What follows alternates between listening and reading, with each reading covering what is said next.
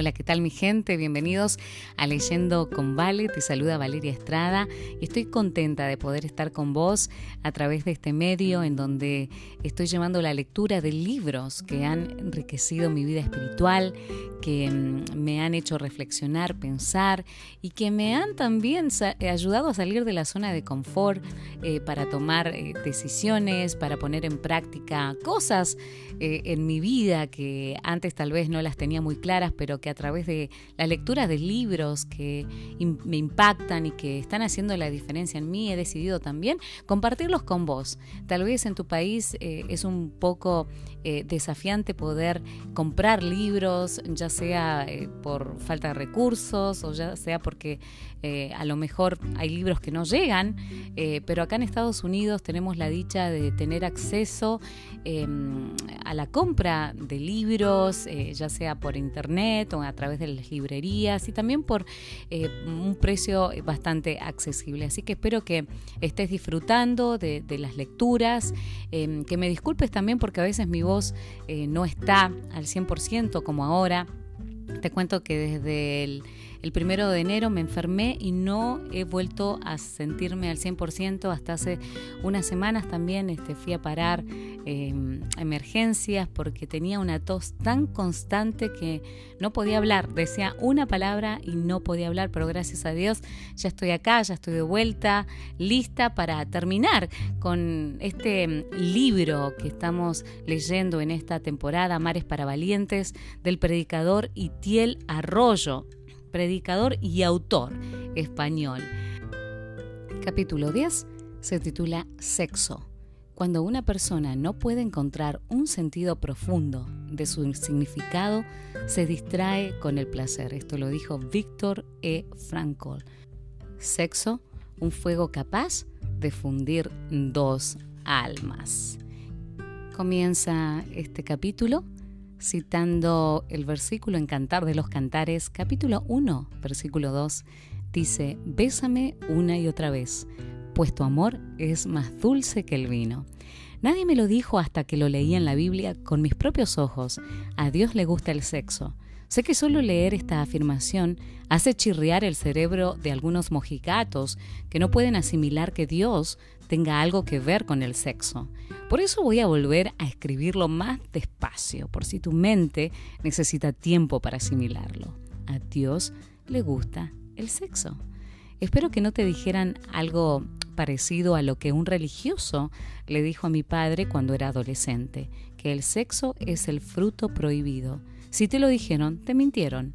Dios el poeta detrás del poema de Cantar de los Cantares más bien nos está invitando a comer del fruto. Dios nos prepara la mesa y nos invita a un banquete lleno de sabores, olores y texturas. Mi amado es un manzano, el mejor del huerto en comparación con cualquier otro joven. Me he sentado en su anhelada sombra y su fruto es delicioso para comer. Me lleva a la sala del banquete y es evidente para todos cuánto me ama. Dame a comer tu amor, tus pasas y tus manzanas, pues muero de amor. Tiene su mano izquierda bajo mi cabeza y con la derecha me abraza. Esto se encuentra en Cantar de los Cantares, capítulo 2, versículos del 3 al 6. Qué deliciosa eres, qué agradable amor, sumo deleite. Eres alta y esbelta, al igual que una palmera, y tus pechos son sus racimos. Yo me dije, subiré a la palmera y tomaré sus racimos. Sean ahora tus pechos como racimos de uvas y el aroma de tu aliento como manzanas. Y tus besos tan embriagantes como el mejor vino que resbala suavemente por labios y dientes. Esto se encuentra en Cantar de los Cantares capítulo 7 versículos del 6 al 9. El autor divino usa metáforas para describir los genitales de los amantes con la forma de diferentes frutos, uvas, manzanas y pasas, pero también como vino, leche y miel. Incluso lo describe con olores y sabores. Te da hambre solo con leerlo. Pero no se detiene ahí hace una preciosa descripción del cuerpo de los amantes, describiendo sus ojos como manantiales cristalinos, sus labios como una cinta de escarlata, su cuello como una torre de marfil, su cabello como una manada de ovejas recostadas en la montaña, sus pechos como dos cervatillos, su ombligo como una copa perfecta y sus muslos como una joya esculpida. Entonces, ¿cuál es el propósito de este poema? Sacar el sexo del cajón de las cosas vergonzosas y exponerlo en la vitrina del honor. Un poema divino, aunque Cantar de los Cantares es un poema de alto contenido erótico, no es pornográfico. El autor del cantar, a diferencia de la pornografía, busca la exaltación de la belleza y no la mera excitación. Si tomas todas las descripciones presentadas en la canción, el efecto global no es la fijación excesiva en alguna parte del cuerpo, como en la pornografía en la que la cámara solo se fija en los genitales, sino que más bien realza la belleza del cuerpo humano como un todo, desde los pies a la cabeza, tanto el masculino como el femenino. Cuando terminas de leerlo, no te sientes tan excitado como asombrado. Además, en la pornografía, el sexo es el fin. En Cantar de los Cantares, el amor es el fin. ¿Y qué amor? Un amor que se expresa como fidelidad, compromiso, pacto y finalmente como pasión. Pero no se desliga el sexo del resto de expresiones del amor.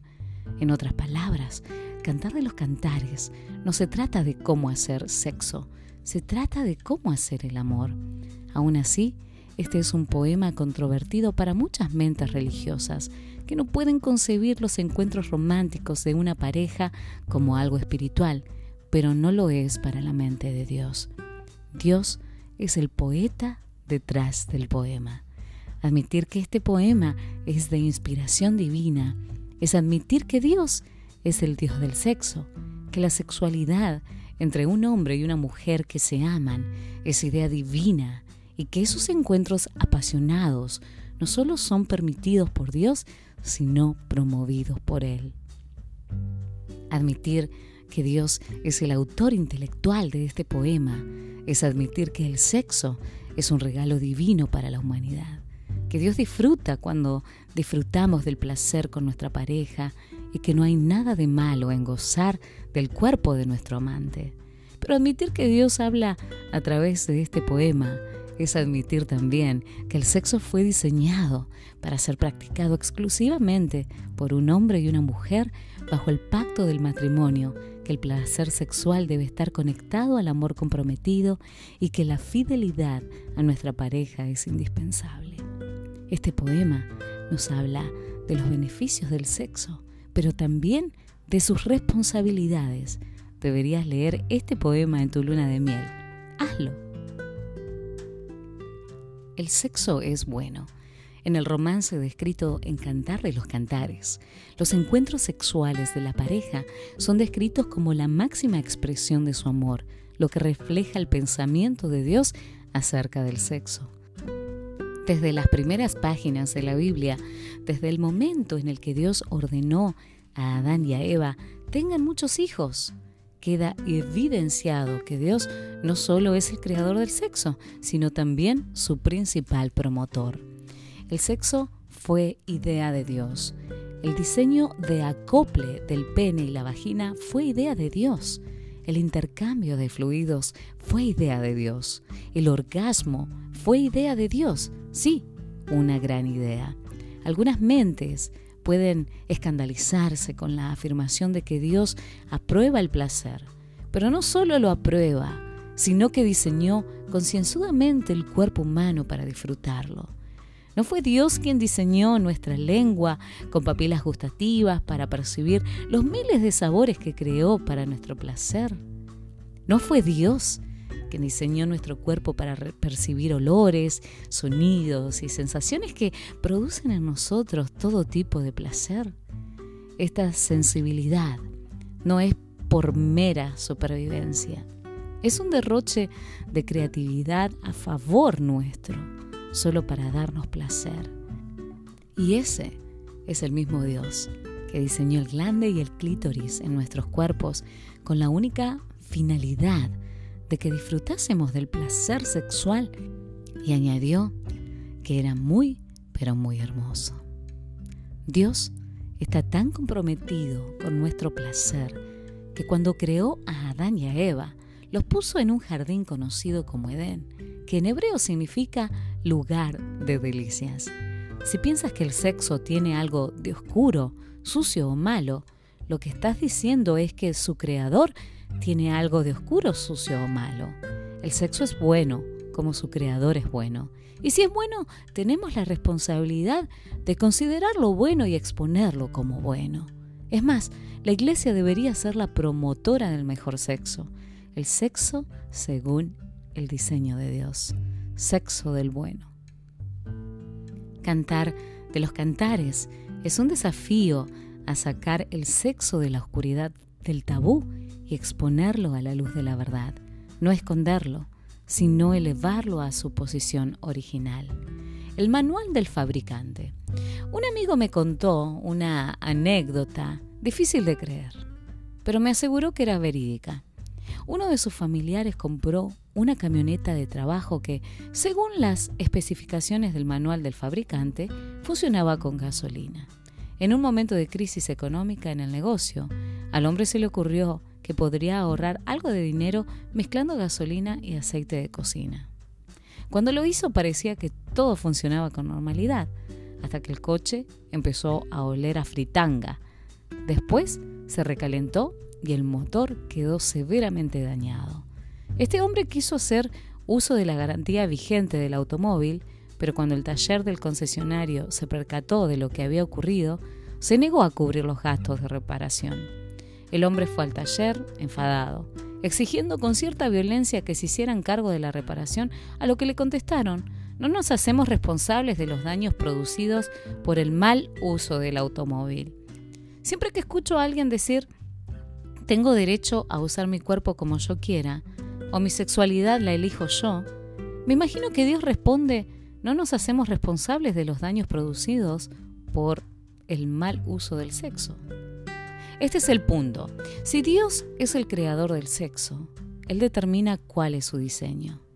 Ignorar el manual del fabricante puede provocar que algo se rompa por mal uso. Dios no es el Dios de las prohibiciones, sino de las opciones. Dios no prohíbe el sexo, te da la opción de elegir disfrutarlo según su diseño o sufrirlo según el tuyo. Lo admito, yo soy de los que aún leen el manual de instrucciones del fabricante. Llámenme raro. ¿Cómo corromper algo bueno? El sexo es una de las expresiones del amor diseñado por Dios para decir cosas a tu amado que no puedes decirle con tus palabras. Dios creó el sexo no como fin, sino como medio para expresar el amor. Es decir, el sexo está al servicio del amor. Cuando así ocurre, el sexo encuentra sus límites en los dictados del amor y no hará nada que pueda ofender al verdadero amor. El teólogo San Agustín de Hipona lo expresó diciendo, ama y haz lo que quieras, porque cuando amas, todo lo que quieres, incluyendo el sexo, será para el bienestar máximo del ser amado. Sin embargo, la pureza del sexo puede corromperse cuando deja de ser un medio para expresar el amor y se convierte en el fin último. Las mejores cosas de la creación de Dios se corrompen cuando dejan de servir a los propósitos para los cuales fueron diseñadas y terminan sirviéndose a sí mismas. Por ejemplo, comer. Creo que comer es una de las actividades más placenteras que existe. Sin embargo, cuando deja de ser un medio para convertirse en el fin último, se corrompe y se convierte en gula. Comer, beber, jugar, dormir o comprar. No importa lo que sea. Cuando deja de cumplir la función para la cual fue diseñado por Dios, se corrompe. Eso es lo que hace nuestra lujuria con las cosas buenas nos hace obsesionarnos por alguna cosa o sensación y convierte en fin algo que era tan solo un medio. Entonces lo transforma en el centro de nuestros deseos, pero al final termina robándonos el placer que eso nos daba al principio. La palabra lujuria proviene del término griego epitumia, que es la unión de dos conceptos, epi que significa en y tumos que significa mente, en la mente. La lujuria hace que algo ocupe un lugar excesivo en la mente, algo como el sexo. Sabes de lo que te hablo. Estás conduciendo o en la reunión de trabajo, comiendo o haciendo deporte, pero no estás allí realmente porque tu mente está lejos, a kilómetros de distancia, pensando en sexo, pensando en cómo lograrás tu siguiente dosis. Te atrapa la mente porque la lujuria equivale a esclavitud. Rinde todo el potencial de tu mente a una sola cosa. Así es como comienza una adicción, pero lo peor es cómo termina. Te roba el placer. Esto me lo explicó un extradicto a la heroína. Cuando te metes al primer golpe de heroína, alcanzas una experiencia de placer arrolladora. Es un éxtasis tan placentero que deseas volver a experimentarlo. Pero la experiencia de placer del primer golpe nunca más vuelve a repetirse. De hecho, el placer mengua con cada dosis. Cada vez necesitas más, pero sientes menos. Eso mismo hace la lujuria con el sexo. La pornografía, la prostitución o la promiscuidad son manifestaciones de la lujuria, la evidencia de que el medio se convirtió en el fin, de que el sexo dejó de servir al amor para servirse a sí mismo. Cuando el sexo toma el control de la mente de una generación, se venden mujeres en la calle como productos de consumo, se proyecta la intimidad por las pantallas, se abusa de la inocencia de los niños y se desviste a las personas con la mirada. Cuando el sexo toma el control de tu mente, aquellos que, aquello que llaman libertad sexual, se convierte en esclavitud sexual. Cuando lo conviertes, el sexo en el fin último te deja vacío, hambriento e insatisfecho. El sexo es un amo cruel porque fue diseñado para ser un sirviente del amor. Síndrome de Salomón. El otro día había una campaña publicitaria de chocolate que decía placer sin límites. El eslogan tiene gancho, pero lo que dice es una trampa.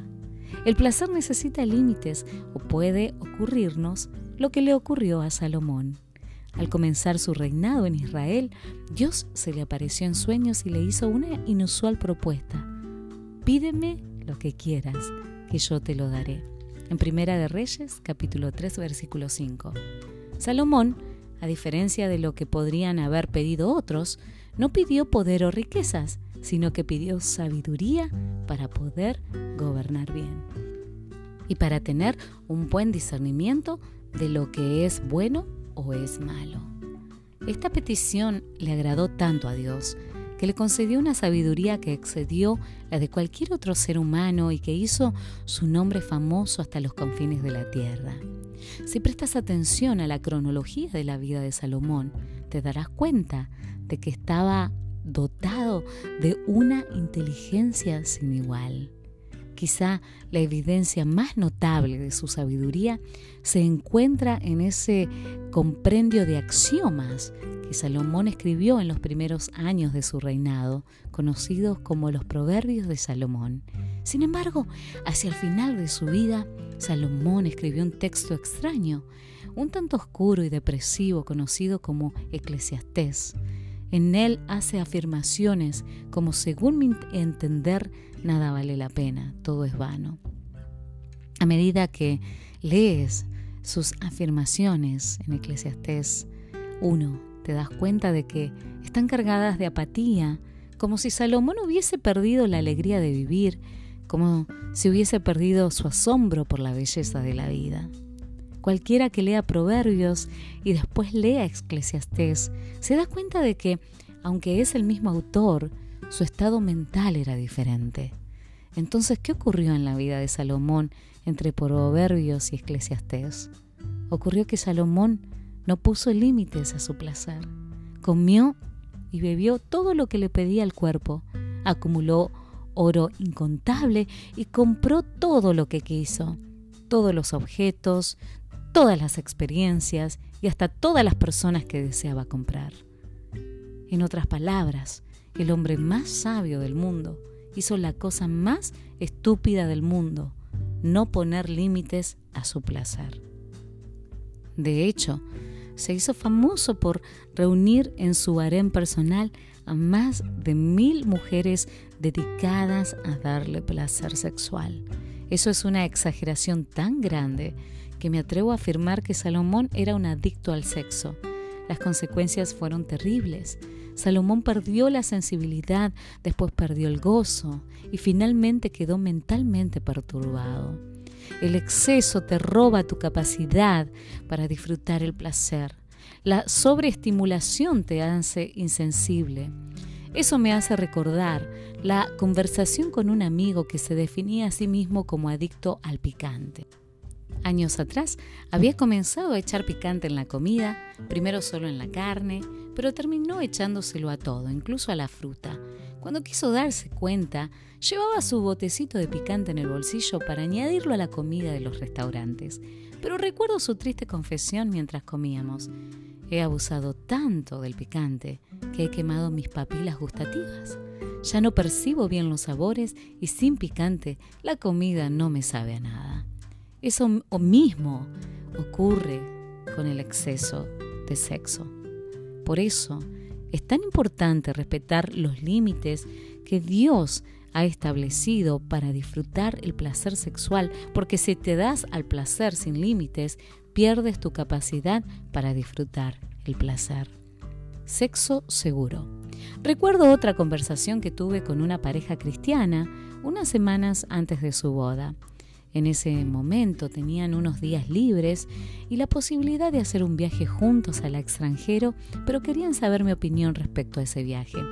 Para que entiendas el contexto, tienes que saber que esa pareja tenía el lugar de la ceremonia reservado, las invitaciones entregadas y hasta habían acordado el menú del restaurante. La boda era algo seguro y todos lo sabíamos. La conversación se dio de la siguiente manera. Me están preguntando si me parece prudente que hagan un viaje solos al extranjero antes de casarse con los riesgos que eso supone. Les pregunté. Es una gran oportunidad que no se volverá a repetir, me contestaron ellos casi como una súplica. ¿Se dan cuenta de que un viaje como ese implica exponerse a la posibilidad de tener contacto sexual antes de la boda? Les volví a preguntar con asombro, sabiendo que era una pareja que conocía el diseño de Dios para el sexo, a lo que me contestaron. Si nos amamos, ya hemos decidido que vamos a casarnos y tenemos todo listo para la ceremonia. ¿Qué hay de malo en mantener relaciones sexuales unas semanas antes de la boda? En ese momento les recordé con pesar las palabras de Salomón en Eclesiastés capítulo 3 versículo 11. Todo está bien en su momento oportuno. Cuando practica sexo fuera del tiempo para el cual fue diseñado, se corrompe. Algo bueno en el momento equivocado se convierte en algo malo. ¿Por qué? Porque el sexo es algo tan profundo que mal usado puede crear daños profundos. En el acto sexual se establece la unión más profunda que existe entre dos personas. Sean conscientes o no de ello, cuando sus cuerpos se unen, sus almas se funden, Pablo advirtió a la iglesia en Corinto, uno de los centros de comercio más importantes de su época y ciudad, conocida por la cantidad de prostíbulos, acerca del peligro de unirse sexualmente a una persona fuera de un pacto matrimonial. En Primera de Corintios, capítulo 6, versículo 16, dice, ¿no saben que cuando un hombre se une a una prostituta, se hace parte de ella y ella de él? Dios nos dicen las escrituras que los dos se vuelven una sola persona. Se vuelven una sola persona. Es una declaración muy profunda que describe lo que ocurre más allá de la piel de los implicados. Mantener relaciones sexuales con una persona no se trata de un servicio que puedes comprar, consumir y olvidar. Tu alma no lo olvida porque queda un rastro en ella, aunque tu mente no lo perciba. En el acto sexual las almas se funden, aunque sea pasión de una sola noche, aunque no conozcas su nombre, aunque no esté ahí al despertar, quedáis ligados. Es como cuando pones en contacto dos piezas de metal y las sometes a la influencia del fuego. Empiezan a fundirse una sobre la otra, se amalgaman hasta que ya no sabes dónde termina una y dónde empieza la otra. su fusión es tan profunda que los átomos de una pieza se unen a los átomos de la otra. Cambian su naturaleza para convertirse en algo nuevo. Una vez que ha ocurrido esta unión, si intenta separar las dos piezas en frío, implicará la ruptura de ambas. Trozos de metal se perderán o quedarán adheridos a la otra pieza. No vuelven a su estado original. La sexualidad es un fuego que funde dos almas y las convierte en una sola. Es una necedad pensar que después puede separarlas en frío sin que se produzca una ruptura. Algo de él queda en ella y algo de ella queda en él. Algo se pierde, siempre. El sexo desligado del pacto del amor es inevitablemente dañino. Algunos pueden decir, para nosotros solo fue placer y no ha producido ningún tipo de dolor, pero tristemente las heridas del alma no se perciben tan rápido como las heridas del cuerpo, pero son reales y más duraderas. Por esa razón Dios estableció que el sexo debe ser algo reservado para dos personas que se comprometan a proteger el alma de la otra persona para siempre, porque en el acto sexual se produce una unión tan profunda que sin un pacto que la proteja puede destruir profundamente. Ese pacto de protección se llama matrimonio. Practicar sexo fuera de los límites de protección del pacto matrimonial corrompe el diseño que Dios le dio, hacer de dos personas una. Recuerdo que en nuestra luna de miel, cuando mi esposa y yo hicimos el amor por primera vez, una lágrima se deslizó por su mejilla. Pensando que quizá le había hecho daño, que no había sido lo suficientemente cuidadoso, le pedí perdón. Pero ella mirándome a los ojos con su alma más desnuda de lo que estaba su cuerpo, me dijo unas palabras que jamás olvidaré. No lloro de dolor, sino de emoción. Estoy asombrada por lo que siento, aunque no sé cómo explicártelo. Por primera vez he sentido cómo alguien entraba en mi alma. Te siento más cerca, más dentro, más mío, de lo que jamás te he sentido. Me siento vulnerable como nunca, pero a la vez me siento segura. No tienes derecho a entrar en un lugar tan sagrado como el alma de una persona si no te comprometes a cuidar su alma para siempre aunque anualmente el gobierno español haga una campaña publicitaria animando a los jóvenes a usar el preservativo en sus relaciones sexuales para evitar embarazos no deseados o el contagio de enfermedades de transmisión sexual con el eslogan practica sexo seguro, usa el preservativo, en realidad no hay sexo seguro fuera del matrimonio, porque el preservativo no puede proteger el alma. En conclusión, el mejor sexo se obtiene cuando se practica según el diseño de su creador, como una expresión del amor dentro del pacto matrimonial. Cuando así ocurre, los esposos son bendecidos por Dios con estas palabras. Oh amado y amada, coman y beban, sí, beban hasta saciarse. Sin vergüenza. Hay algo que me atrae profundamente de la relación entre la sulamita y el pastor que describe Cantar de los Cantares, algo que mi alma anhela con nostalgia. Me refiero a un estado de libertad absoluta. Ellos estaban el uno frente al otro, completamente desnudos pero sin sentir vergüenza, como Adán y Eva. Como si ese amor hubiese creado alrededor de ellos una atmósfera, como si los hubiese llevado de vuelta al paraíso a ese lugar libre de turbación de donde venimos, ese lugar que añoramos a causa de nuestro destierro por el pecado. Aunque en ese tiempo el hombre y la mujer estaban desnudos, no se sentían avergonzados, dice Génesis capítulo 2 versículo 25. He vivido lo suficiente he escuchado suficientes historias de personas a las que amo para saber que algunos de nuestros recuerdos más dolorosos están conectados con nuestra sexualidad. Al menos mis mayores vergüenzas han estado conectadas con mi sexualidad. Así es para la mayoría. Alguien te tocó cuando eras solo un niño. Le dijiste que no querías hacerlo, pero te forzó. Le entregaste tu cuerpo a alguien que simplemente lo usó. Eres adicto a un tipo de estímulo erótico que te hace perder el control. Experimentas deseos intensos por alguien del mismo sexo. Compras la intimidad de otros por internet para consumirla en secreto. Para muchos, el sexo no se conecta con la alegría, sino con la tristeza. No se parece al paraíso, sino al destierro. Es motivo de algunas de tus mayores vergüenzas por lo que te hicieron o por lo que has hecho a través de él.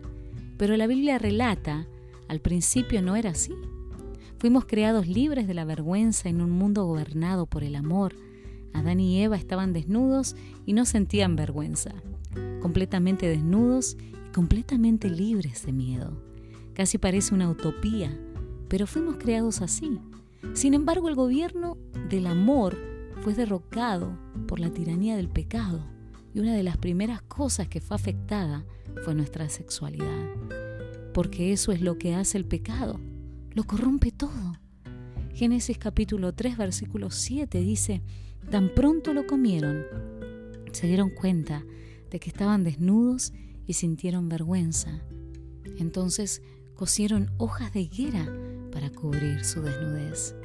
Lo que antes habían visto con los ojos del amor, visto a través de los ojos del pecado, causaba un profundo rubor en ellos. Por eso cosieron hojas de higuera para cubrir su desnudez, para ocultarse de la mirada del otro. Se cubrieron con hojas perecederas, insuficientes como todos nuestros intentos de hacer desaparecer nuestro sentido de indignidad. Pero Dios amó tanto a Adán y a Eva que los miró con compasión mientras se escondían avergonzados. Sacrificó un animal inocente, le arrancó su piel y con ella les hizo un vestido para cubrir su desnudez. Cubrió su piel con la piel de un inocente. Cubrió su ignominia. Dios, el Señor, hizo túnicas de pieles de animales y con ellas vistió al hombre y a su mujer. Génesis 3:21. Pero aún más impresionante es que Dios nos ama tanto a ti y a mí que nos mira con compasión mientras nos escondemos avergonzados. En la cruz, Jesús el inocente se sacrificó por nosotros para cubrir nuestra indignidad. Fue desnudado delante de la humanidad, expuesto de forma vergonzosa delante de todos los hombres para cubrirnos a nosotros y liberarnos del poder esclavizador de nuestros errores pasados.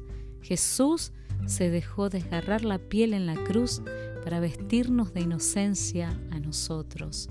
Ese es el poder de Jesús. Toma una cruz que en tiempos del imperio romano era un instrumento para condenar al culpable y lo convierte en un símbolo de libertad para todos los pecadores transforma un instrumento de vergüenza en un símbolo de gracia. Porque eso es lo que hace Jesús. Lo restaura todo.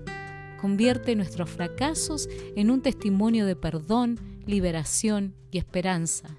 Por esa razón, no hay nada en tu sexualidad que no pueda ser redimido por el poder de Jesús. Jesús puede redimir todo lo que el pecado corrompió todo, porque Jesús es tu nueva piel. Y así llegamos al final del capítulo número 10. ¿Qué capítulo? Cuéntenme, escríbanme sus comentarios y sugerencias a mi email valeria bonae con b chica o b corta punto org valeria arroba bonae punto org capítulo número 10 y ya nos quedan dos capítulos para terminar esta tercera temporada y comenzar entonces en unas semanitas más con la temporada número 4. Deseo de todo corazón que este episodio te haya bendecido y que si sí lo hizo, por favor, compártelo a través de WhatsApp, de mensaje de texto, a través de email o del modo que sea para que seas un canal de bendición.